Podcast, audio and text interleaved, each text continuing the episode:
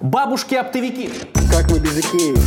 Иди работай! Просто денег нет. Просто денег нет. Сахар по три сотни рублей за килограмм – не предел. Просто денег нет. Просто денег нет. Хорошего настроения и здоровья. Всем привет! Это второй эпизод подкаста «Нежели богато», который впервые выходит на YouTube-канале «Новая газета Европа». Мы просим вас поддержать нас лайками, подписками, репостами, чтобы как можно больше людей о нас узнали. В этом подкасте мы находим простые ответы на сложные экономические вопросы, делимся с вами общими болями и пытаемся понять, как с ними разобраться. Вот уже больше двух месяцев идет вторжение в Украину. А, И с самых первых дней большие мировые компании начали сворачивать бизнес в России. Все это привело к росту безработицы. А, Только что закончились первые майские праздники. А, И вот этот вот лозунг «Мир, труд, май» в головах россиян а, резко превратился в «Война, безработица, февраль». Вот именно о безработице мы сегодня и будем разговаривать. С нами на связи экономист-предприниматель Дмитрий Потапенко. Тема сегодняшнего нашего разговора – это безработица. Я хочу дать вам э, цифры, которые вам наверняка известны, точнее, даже вам и нашим слушателям. Э, скорее так. Э, цифры, которые всем наверняка известны, это, в общем, три разных э, институции. Во-первых, Росстат, который говорит, что в декабре у нас уровень безработицы составлял 4,3%. Во-вторых, это Институт исследований и экспертизы web.rf, который говорит, что безработица может вырасти на 6,2 процента, реальные доходы аж на 12 процентов. И есть Bloomberg, который говорит о том, что по итогам 2022 года безработица может превысить 9 процентов впервые за последние 10 лет. Э, Давайте вот отталкиваясь от этих цифр, все-таки от э, какого-то частного к общему пойдем. Давайте так, мы понимаем, что все это происходит э, первоначально из-за того, что гиганты рынка просто оставили свой бизнес и ушли из России. Если говорить э, о них, э, сколько реально э, людей вот после ухода этих э, гигантов осталось без работы? Как мы можем это посчитать, оценить, э, как мы это видим? Тут ключевой вопрос в том, что формально безработица не будет расти. Потому что вот у нас есть там некое количество компаний, в том числе, например, автокомплекс весь, практически который на сегодняшний день с вами стоит колом или работает в каком-то таком э, режиме тяни-толкая, но эти люди формально не считаются безработными. Сергей Мгм. Семенович Собянин озвучивает то, что он будет, у него есть помощь там на 200 тысяч э, временно освобождающихся, как он их называет, но они тоже не будут безработными, потому что наша власть э, за последние 20 с лишним лет, она, в общем-то, исповедует такую логику, что трудовая должна где-то лежать, и человек э, должен по формально где-то числиться, и он тогда не считается безработным. У нас, как это, со времен потемкинских дере- деревень, в общем-то, признание э, каких-то там реальных вопросов или даже успехов, оно исключено как класс. Поэтому у нас вся статистика, она такая большей, большей частью рисована. И мы, как экономисты, вынуждены всегда делать поправку на ветер. То бишь мы должны там говорить, что вот да, вот вроде как безработица чуть-чуть подрастает, но на самом деле она больше. А ключевой вопрос с Россией, на самом деле, более глобальный, он называется в том, что Россия находится в состоянии структурной безработицы. Структурная безработица – это означает, что у нас, например, 12 миллионов вакансий, 6 миллионов а, безработных, но на работу взять некого. И причина заключается в том, что это, попросту говоря, не совпадают а, м, как это, запрос рынка и то, что на, на рынке труда по- появляется. Поэтому, грубо говоря, на рынке труда находятся зачастую люди с, там, с высшим и средним образованием, а, а экономика требует а, крайне низкоквалифицированных, а, м, низкоквалифицированного персонала.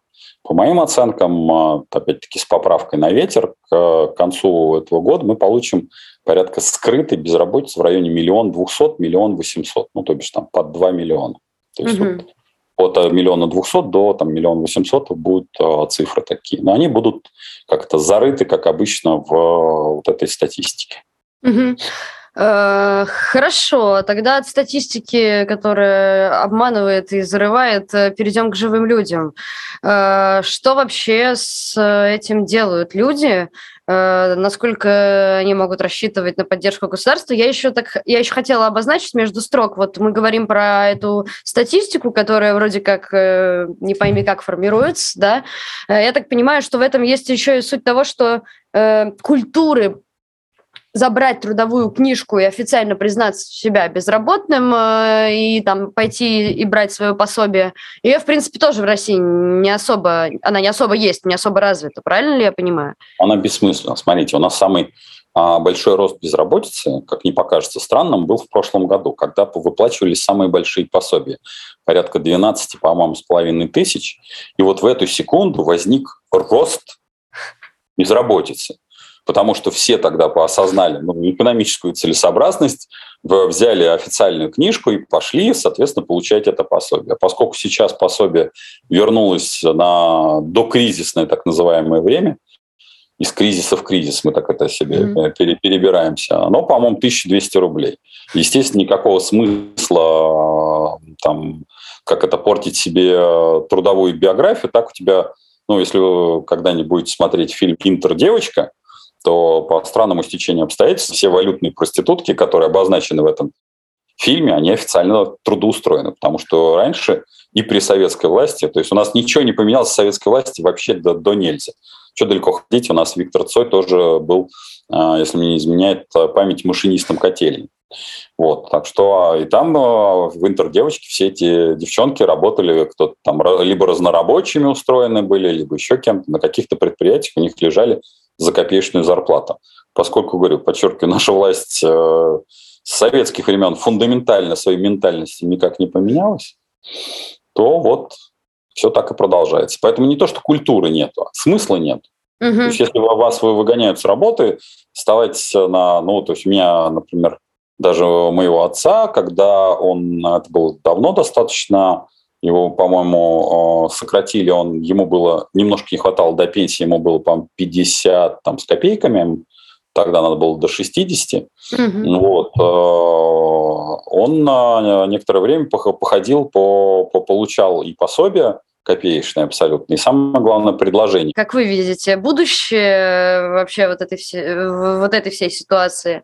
Многие сейчас 90-е опять вспоминают, и не знаю, может быть, просто вспоминать уже и нечего больше. Но вот эта вот история с безработицей, с вот этими быстрыми займами у остановки электрички, где люди пытаются как-то взять денег на что-то. Э, в общем, как будут вести себя эти безработные, у которых есть трудовые книжки? Я думаю, что власть будет задавливать, опять-таки, имитировать бурную деятельность. А при этом, а, при всем а, люди пойдут работать на примитивные работы типа курьеров. То есть у нас, а, скорее всего, произойдет драчка за место курьера и за место там, доставщика, за место таксиста. То есть голубая мечта псевдонационалистов, которым хочется видеть голубоглазого широкоплечего блондина в качестве доставщика, она, в общем, имеет место быть, потому что, с одной стороны, гастарбайтерам не имеет смысла при падении курса отправлять деньги за рубеж к себе и здесь работать. Приведет ли это к улучшению качества труда? Нет, это не приведет к улучшению качества труда, потому что, конечно, это я так экстраполирую, что это будет голубоглазый блондин там, со степенью, с докторской степенью. Нет, это будут, а, в общем, с того же интеллекта, но только люди как-то а, лучше говорящие, чуть-чуть лучше говорящие по-русски. Но не более того. То есть это будут наши соплеменники. Но это будет показывать то, что качество экономики ухудшилось. Вообще в целом а, работа на примитивных должностях во всех странах мира – это не титульная нация работает. Работала и работает и будет работать. Угу. А, давайте поговорим про голубоглазых э, блондинов с степенью э, про утечку мозгов, если это конкретнее. Угу. А, как э, все, что происходит сейчас, э, все боевые действия на Украине и их последствия, все боевые действия в Украине и их последствия повлияют на, повлияли уже на отток мозгов и миграцию э, людей, которые могли работать э, на благо государству, на какое-то развитие, на науку и так далее? Как можем это оценить? Ну, мы сегодня с вами как раз находимся в той точке, когда практически закрыт, э, закрыт доступ э, российских ученых к э, фундаментальной как бы, библиотеке, где можно было размещать свои научные статьи и, соответственно, оттуда тоже черпать научную информацию. А это серьезный удар по российской науке, потому что, по сути дела, российские ученые для того, чтобы что-то развивать они обязаны выехать за рубеж и вообще начинать свою карьеру там. А, очевидно, что большая часть из них этого не сделает, потому что это тяжело, ну, практически невозможно. То есть это может фартануть как условному Брину, которого вывезли в детстве, тогда он сможет э, стать ученым.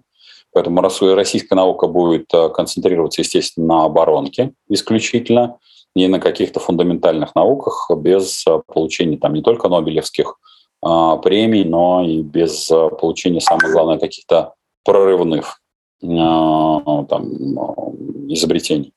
Вот, отъезд, там, ну, условно говоря, там 200 тысяч айтишников, история как бы не фатальная, потому что для России, с учетом того, что IT все-таки сфера, это сфера сопровождения реального бизнеса, поскольку здесь нет реального бизнеса, то, в общем, они уехали разумно и правильно, потому что что они тут обслуживать а, очередную какую-нибудь систему в СИН с автозаками, с кондиционированием и системой GPS. Ну, это, конечно, хорошо, но я боюсь, что это не, не, не сильно пододвигает их с точки зрения там, интеллектуального потенциала. Угу. Поэтому, поскольку нет реального бизнеса, нет реального запроса, вот они сделали свой правильный выбор. Другое дело, что тут при этом надо понимать, что им не станет легче на чужбине, потому что им, по сути дела, придется встраиваться в иные реалии, которые ну, сильно отличаются от российских. Ну, в общем-то, как и всем, кто эмигрирует, это нормальная история. Да, нет, миграция это всегда на минус 5 лет, это всегда так. Ага. То есть тут людей не должно быть ни у кого. А, последний вопрос. Э, импортозамещение, или как любят э, нас ее называть, национализация, она вообще будет? Стоит ли людям, да. людям ждать, нет, ну вот именно новых рабочих мест, достойных зарплат, э, ну вот оставаться и ждать? Но оставаться и ждать у них вариантов нет, потому что mm-hmm. они не могут выехать. А, а, здесь же вопрос точки бенчмарка. Если вы, соответственно, например, ездите на Арбе и никогда не видели там, не знаю, Mercedes, BMW или там, не знаю, какой-нибудь Bugatti Veyron, то в целом отрежьте человека от информации, у него все будет хорошо.